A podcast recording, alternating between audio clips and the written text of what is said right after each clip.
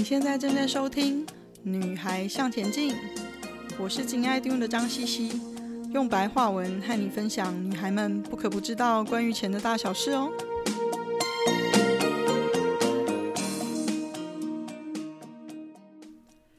今天是我们第十六集，我们来谈谈学会储蓄跟买储蓄险的差别。储蓄险是什么啊？一般在大家口中说的储蓄险，其实都是一种人寿保险啦。实际上，储蓄险就只是寿险的一种缴费的模式，在保险法规里面，并没有真的有所谓储蓄险的这个名称哦。那会讲储蓄险呢，只是方便大家理解而已啦。那因为每一次你拿钱去缴，缴到你的保单账户里面去累积起来，感觉上其实就好像类似拿钱去存定存一样。那本质其实还是一个保单哦，并不是真的储蓄哦。那目前市面上所看到的储蓄险，大部分都是至少至少在台湾来讲，都是六年以上的保单哦。那大概分成三种类别，第一种呢叫做增额型，所谓的增额型就是增加额度嘛。那通常这种保单就是在你缴费期的期满之后，你已经缴完了，你不用再继续缴保费。那这个保单的利息会直接滚入你的本金计算，所以就变成一个复利计算的方式啦，所以叫做增额型。那另外一种呢，叫做还本型。那保险公司在卖保单之前，其实就已经先预设了一个利率哦，这就是他们叫的嗯保单的预定利率。那在你买这个保单的时候就确定了哦，这份保单在你缴满了之后呢，你就不用继续缴保费了，对不对？那开始。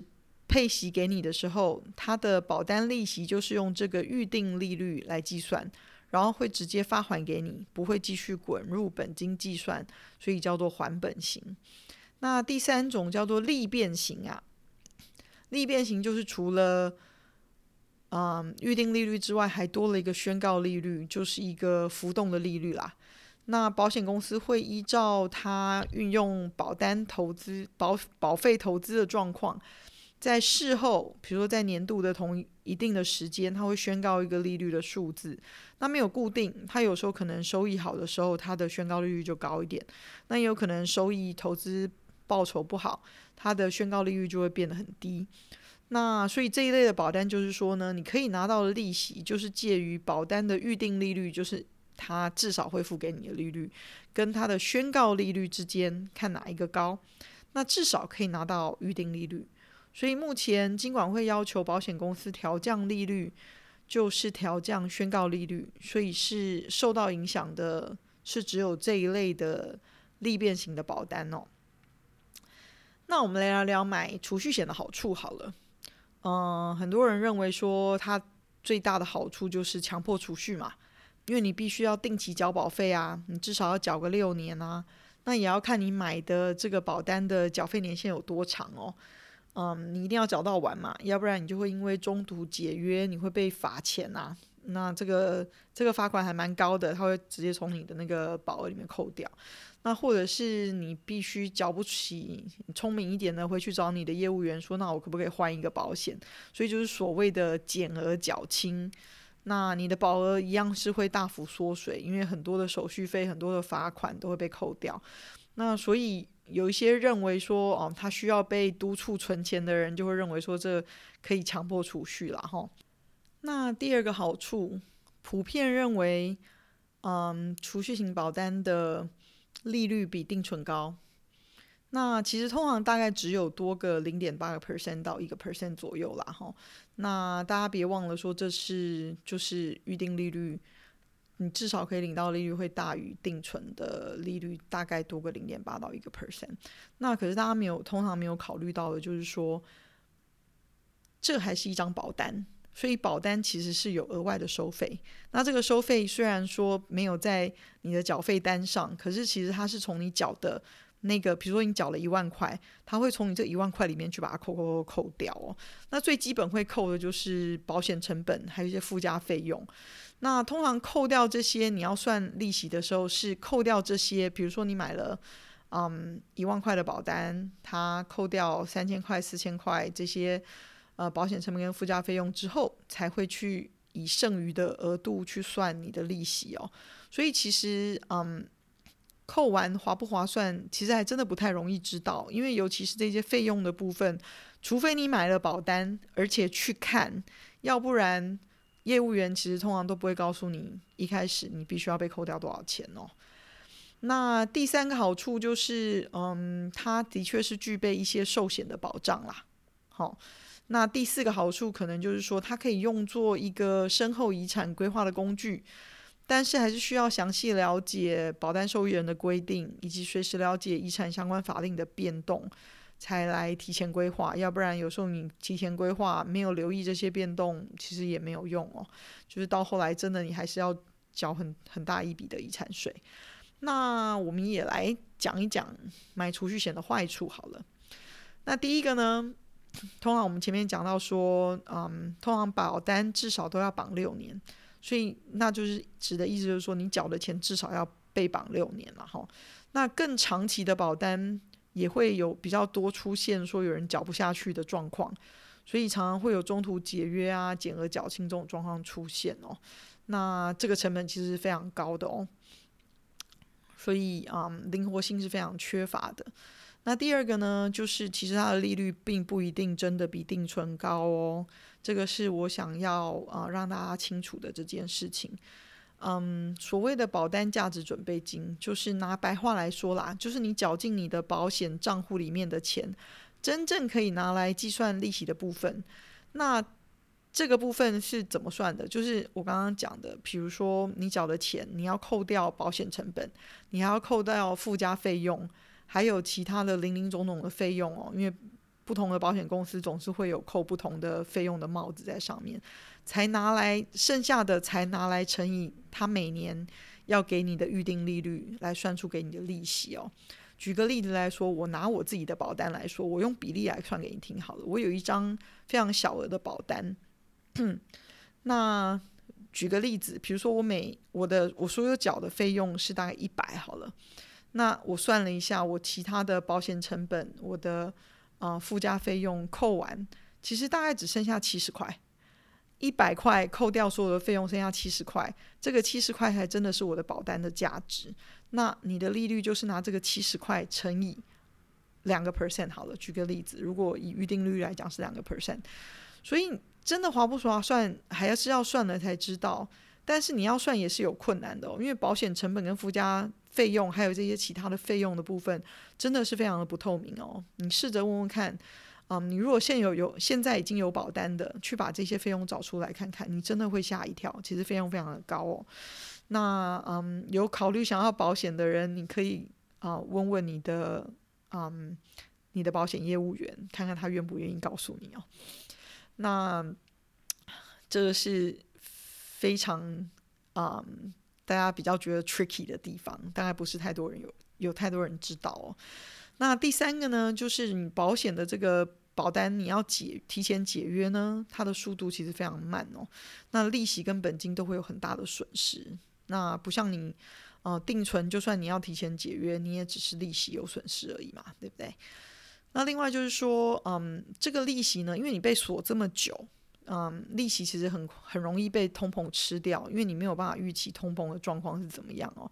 以台湾来讲，过去啊，嗯，平均每十年，啊，嗯，台湾的通膨是大概每个年每年两个 percent，美国过去大概是约一点五个 percent，香港约是三个 percent，新加坡大概是一点七个 percent，那这是每年的通膨哦。所以你如果复利去算的话，那其实是更高。那另外就是说，保险公司毕竟还是一个私人经营的公司哦，所以你有可能买到买到地雷保单，那或者是说，嗯，保险公司经营不善哦，那他们也有因为这样子而来调降啊、保护的利率，或者是嗯降低保护权益的哦。那另外第六项就是说，诶。现在其实是一个低利率的时代，那利率的走势是越来越低，保单的利率也是会越来越低的哦。不要以为说保单的利率不动，嗯，其实它的走势还是会越来越低的。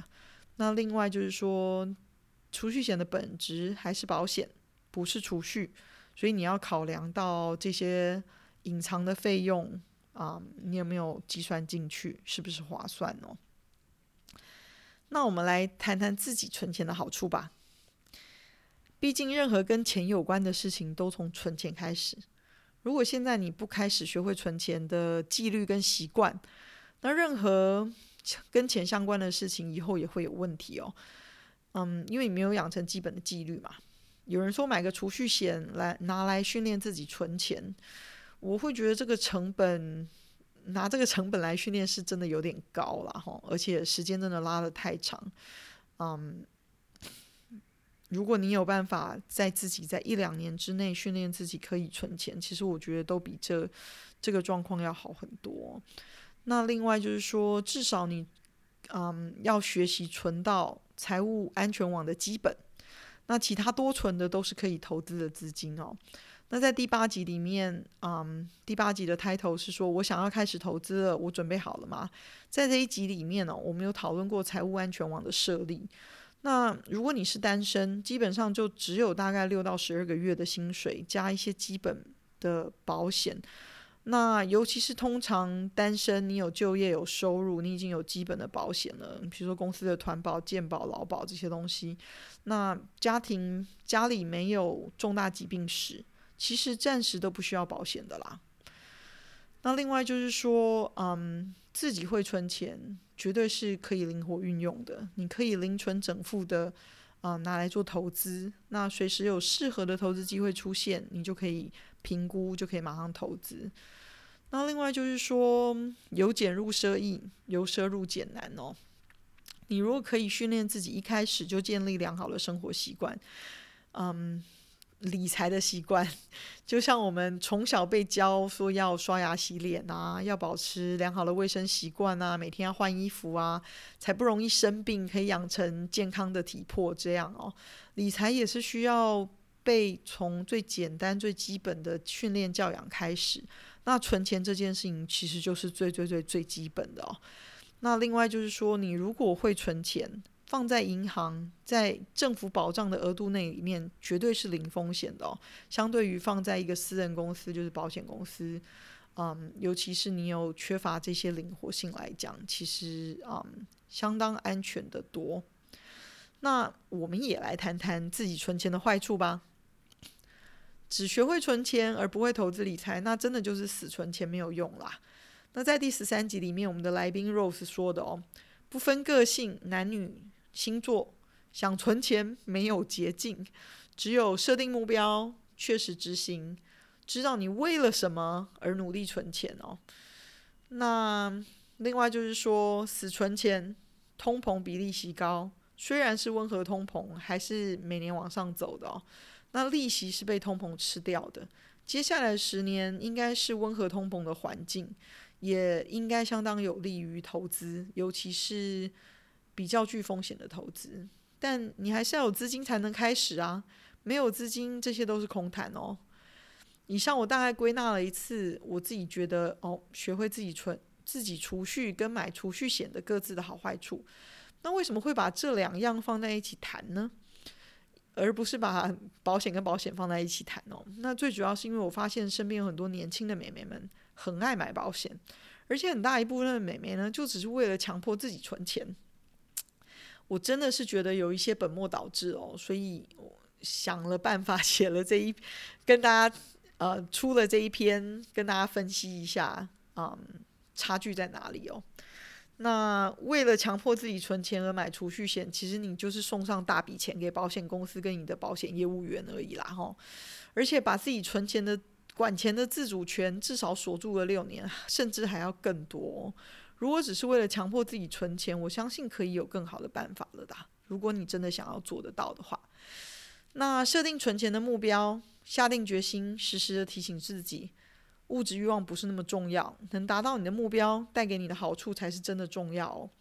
了解你想要跟必要的差别，存钱只有你真的想要才有办法哦，也只有你知道什么方法才真正对你有效。那最基本的目标，至少要存到你的财务安全网的金额嘛。多的才能拿来投资，也包括投资自己的理财知识哦。我身边其实有蛮多薪水不低的美眉们，但都是标准的月光族哦，大概一个月五六万都一样。虽说是美眉啦，但也都已经快要四十了。其实我不替他们担心，总觉得他们一点都不担心。不知道是不是因为家里小孩少，就算是家里经济小康，都预期会从爸爸妈妈或者是呃祖父祖母那边拿到一些财产分配，而就比较安逸了一点哦。可是就像我前面说的，如果你没办法存钱，现在只是花光自己的收入，那还好。你哪一天继承了遗产，更觉得自己有钱，心更大了。花钱只会更阔绰，更不会未雨绸缪，替未来设想哦。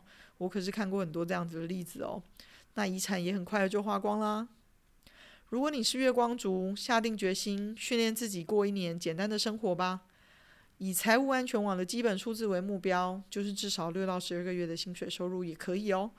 而且账户里至少要持续保持这个数字，不可以比它低哦。那更多。你有更多的钱之后，我们就可以开始来谈投资啦。这一年会是很好的理财基础训练的开始哦，加油吧！二零二一年到了，